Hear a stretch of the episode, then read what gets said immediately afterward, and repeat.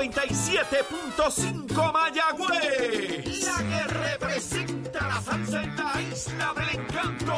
De aquí para el mundo. A través de la aplicación La Música. Z93. Tu, tu emisora nacional de la salsa.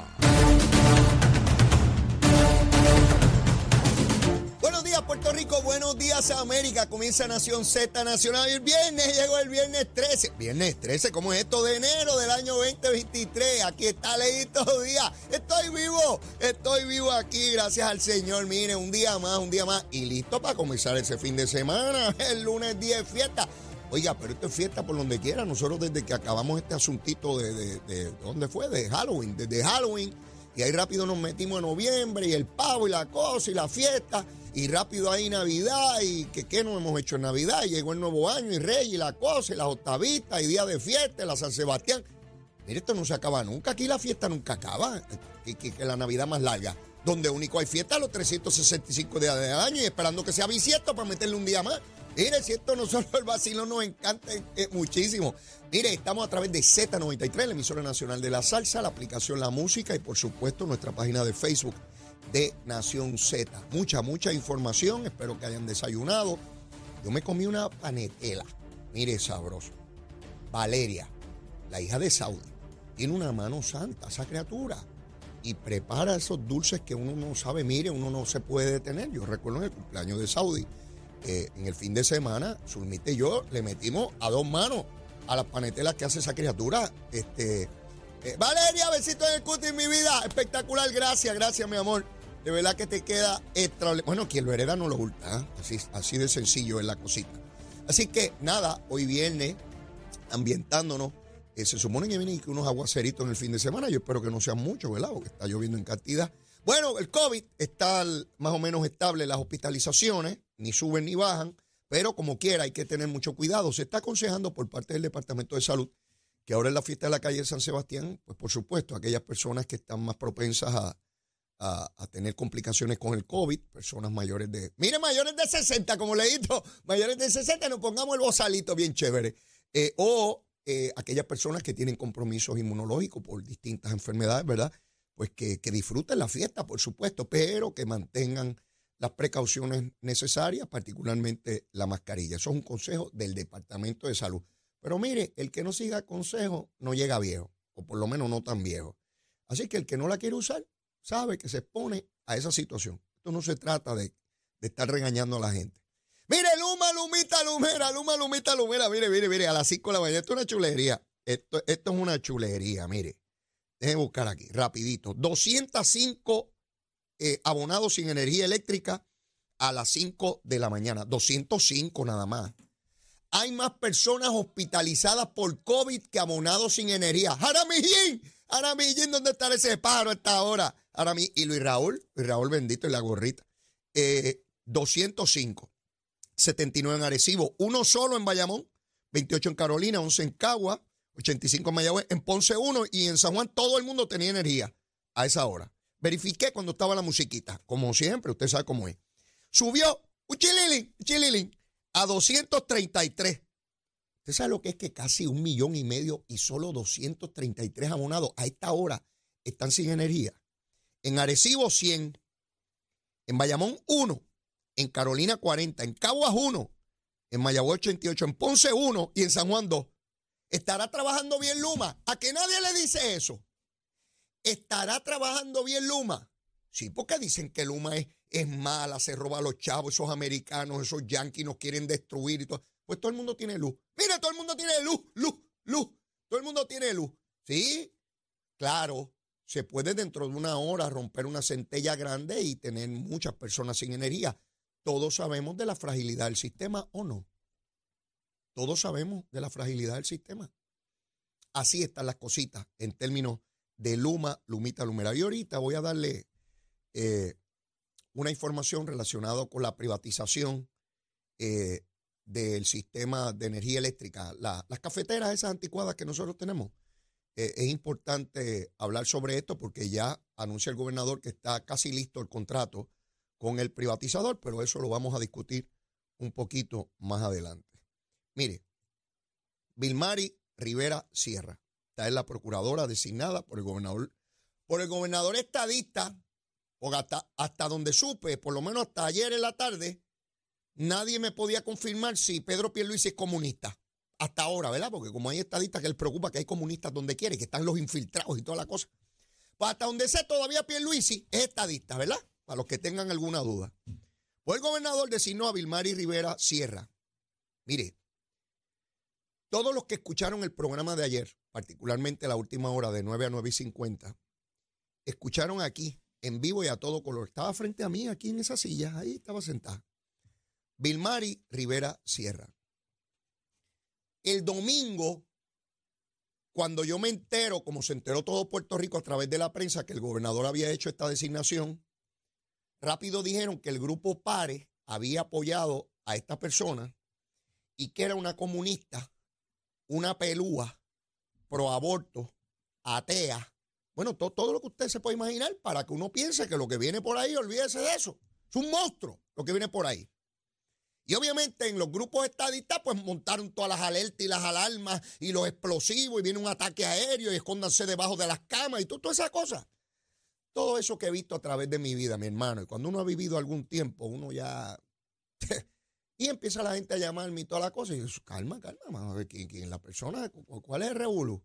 Sí, particularmente gente que entró a la política hace poco y se desesperan. Los más jóvenes, algunos en los treinta y pico de años. Yo recuerdo cuando yo estaba en esa edad, que también todo era una alarma y todo era un revolú. En la medida que uno se pone viejo y uno puede tener perspectiva del tiempo, como me decía don Luis Ferré, pues uno se da cuenta que, las cosas son distintas. El que no es revolucionario de joven no tiene corazón, el que lo sigue siendo de viejo no tiene cerebro.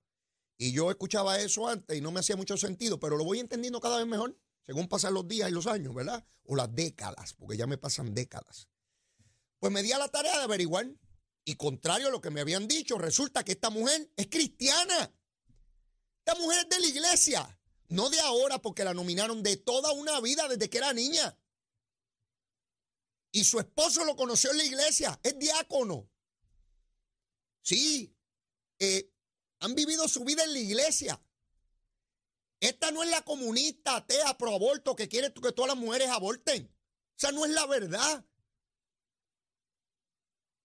Tiene un hijo, 17 años adoptado. Creen la vida, creen darle vida, gente. Es su hijo, su hijo adoptado. Me lo dijo ayer, aquí.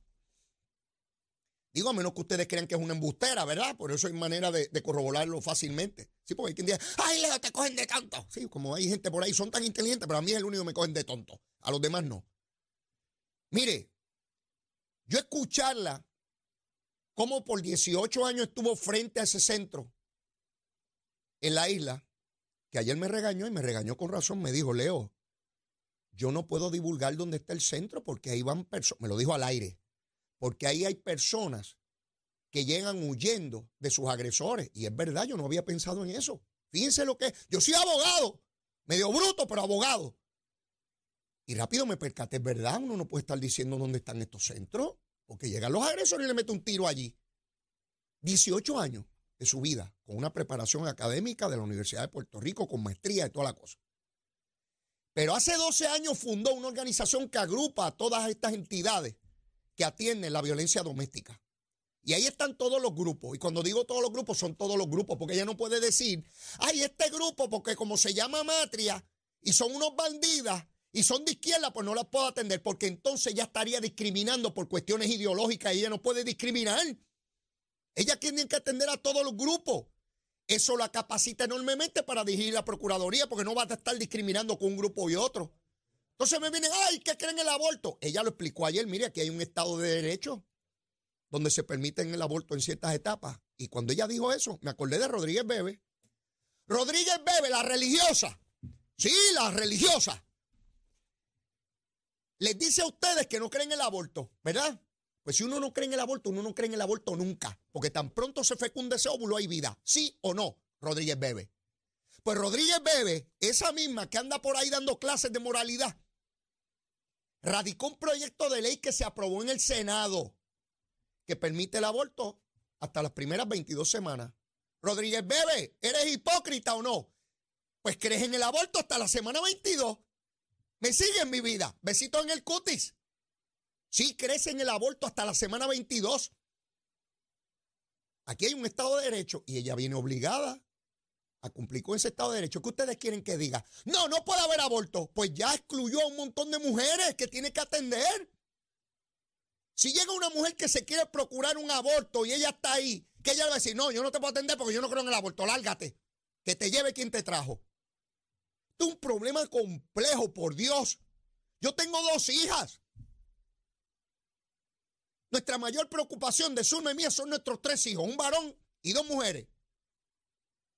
A mí no me gustaría jamás que tuvieran que practicarse un aborto, pero yo no sé la tragedia que les ampara la vida, no lo sé. Ya quisiera yo saberlo. Ya quisiera yo poderlo saber y, y, tenerles una vida de, flores hasta que se mueran. Pero la vida no funciona así.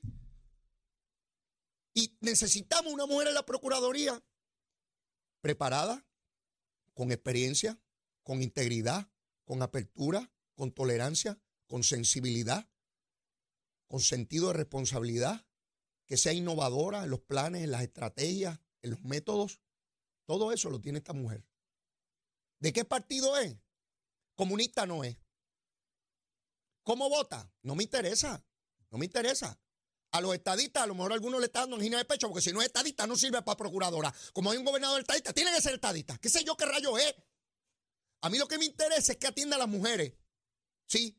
Porque yo no sé si algún día tiene que atender una hija mía.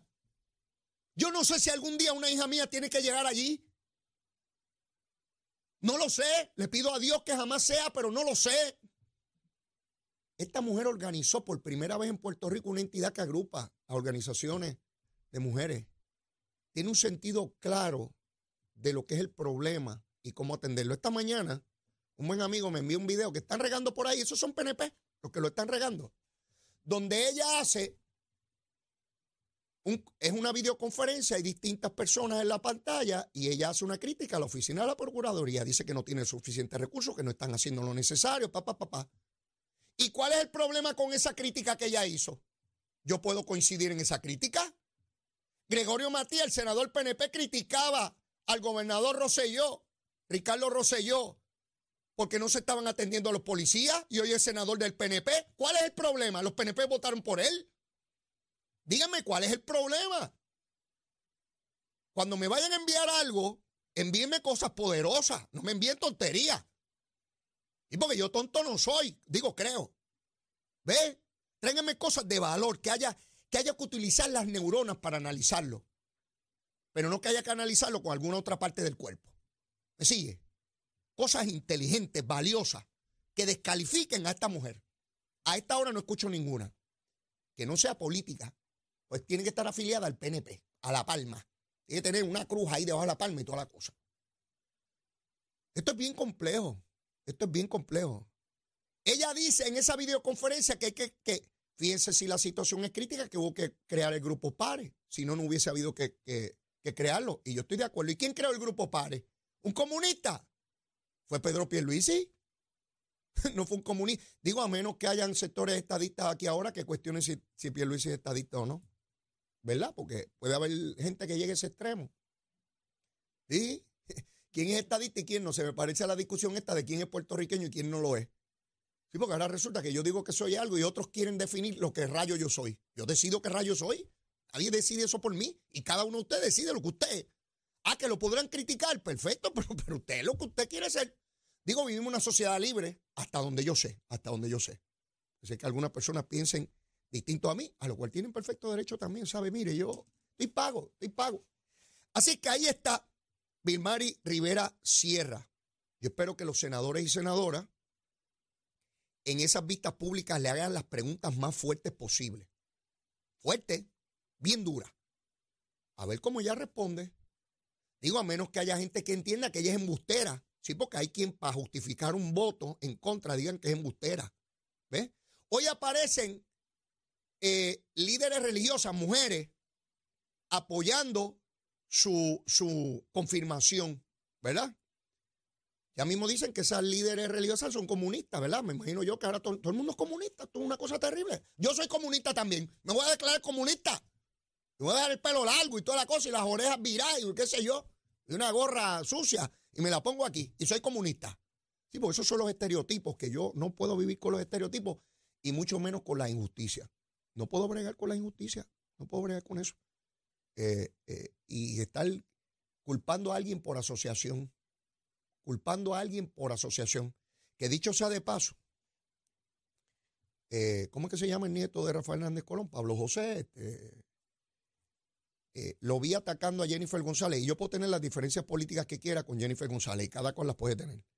Pero lo vi en las redes sociales haciendo algo muy peligroso y es poniendo a Jennifer González con fotos con personas que han tenido algún problema con la ley. Pablo José, ese no es el camino, mi hermano. Nadie es culpable por asociación. Tu abuelo se retrató con un montón de gente en cualquier actividad política eso no quiere decir que si esa persona fallaba, tu abuelo era culpable de eso. Y si entras al ruedo político, finalmente vas a compartir con muchísimas personas que tú no sabes a qué se dedican. Sencillamente llegan a saludarte, se toman fotos contigo. Pero querer vincular a la comisionada residente con alguna actividad ilegal porque se tomó una foto con alguien es una asquerosidad. Quiero, y quiero estar clarito, papito, porque estás empezando, besito en el cuti, eres jovencito, y a lo mejor alguien te dijo que para coger prominencia empieces por ahí. No, no, no sigas por ese caminito, como decía Sergio Peñaclo, es altamente peligroso. Nadie es culpable por asociación y tú eres abogado y estudiaste en Harvard. No estudiaste en Chiringonza University, estudiaste en Harvard.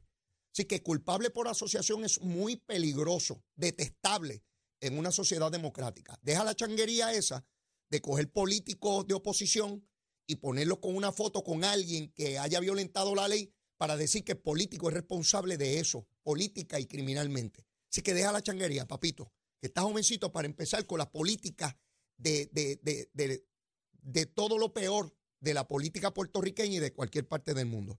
Mire, me queda cañaveral como loco por quemar, pero a las ocho y media, eso es un ratito ya mismo, vamos a hablar con Sheila Angleró. Esa es la secretaria de prensa del gobernador de Puerto Rico. Hablé con ella y le planteé la posibilidad de que todos los viernes habláramos brevemente sobre qué ha estado ocurriendo en la semana.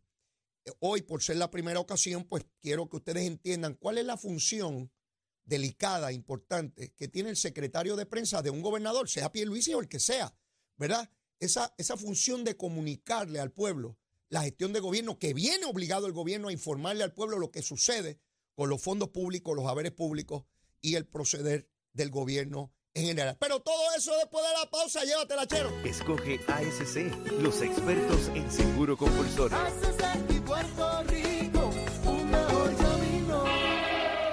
Buenos días, Puerto Rico. Soy Manuel Pacheco Rivera con información sobre el tránsito. A esta hora de la mañana continúa el tapón en la mayoría de las carreteras principales del área metropolitana, como es el caso de la autopista José Diego entre Vega Alta y Dorado y desde Toa Baja hasta el área de Atorrey, en la salida hacia el Expreso Las Américas. Igualmente la carretera número 2 en el cruce de la Virgencita y en Candelaria, en Toa Baja y más adelante, entre Santa Rosa y Caparra. Algunos tramos de la PR5, la 167 y la 199 en Bayamón, además la avenida Lomas Verdes entre la América Military Academy y la avenida Ramírez de Arellano. La 165 entre Cataño y Guaynabo, la intersección con la PR22, el expreso Valdoriotti de Castro desde la confluencia con la ruta 66 hasta el área del aeropuerto y más adelante cerca de la entrada al túnel Minillas en Santurce, el ramal 8 y la avenida 65 de Infantería en Carolina, el expreso de Trujillo en dirección a Río Piedras, la 176, 177 y la 199 en Cupey, la autopista Luisa Ferré entre Montelledra y la zona del Centro Médico en Río Piedras y más al sur en Caguas, además la 30 desde la colindancia desde Junco Sigurabo hasta la intersección con la 52 y la número 1. Ahora pasamos con el informe del tiempo. El Servicio Nacional de Meteorología pronostica para hoy una mañana principalmente soleada para todo el archipiélago, pero a medida en que avance el día se espera desarrollo de aguaceros pasajeros en sectores del interior y oeste. La mayor cantidad de lluvias llegarán en la tarde y podrían ocasionar inundaciones urbanas y de riachuelos, particularmente en las zonas con pobre drenaje. Las temperaturas durante el día estarán en los medios 80 grados en las zonas costeras y en los medios 70 grados en la zona montañosa. Hasta aquí el tiempo, les informó Emanuel Pacheco Rivera. Yo les espero mi próxima intervención aquí en Nación Z, que usted sintoniza a través de la emisora nacional de la salsa Z93. Llegó a Nación Z la oportunidad de convertirte en millonario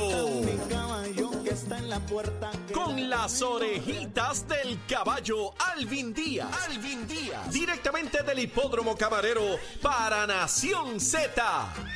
Muy buenos días mis amigos de Nación Z, yo soy Alvin Díaz y usted sabe que si me escucha o me ve por aquí así de contento es porque hoy se corre en Camarero y hoy viernes 13, uh, el viernes 13 se corre en Camarero, le deseamos obviamente un montón de suerte. Ayer se corrió, así que quiero arrancar con eso rapidito. ¿Cuánto pagó el pool ayer? La realidad es que ayer se dieron un par de cantacitos chéveres. Yo pensé que el pool iba a pagar un poquito más, pagó bien, pero yo pensé que iba a pagar un poquito más, pagó exactamente 1929,80 con 6 y con 5, buen dividendo de 40 dólares con 95 centavos. El pool de 5, ese va de la tercera a la séptima, pagó 2.206,50. Oye, estamos hablando de buen dinerito en el hipódromo camarero. Yo hice solamente dos caballitos, pero la pasé espectacular y es que aquí en el hipódromo, aunque yo pierda, la paso espectacular. Hay un buen ambiente, es amplio, la entrada al estacionamiento es gratis hoy. Usted sale tempranito del trabajo, Lléguele para acá, se da su refrigerio, pues las caras se despeja la mente, se pasa de show aquí en el hipódromo. Mira, no me lo crees.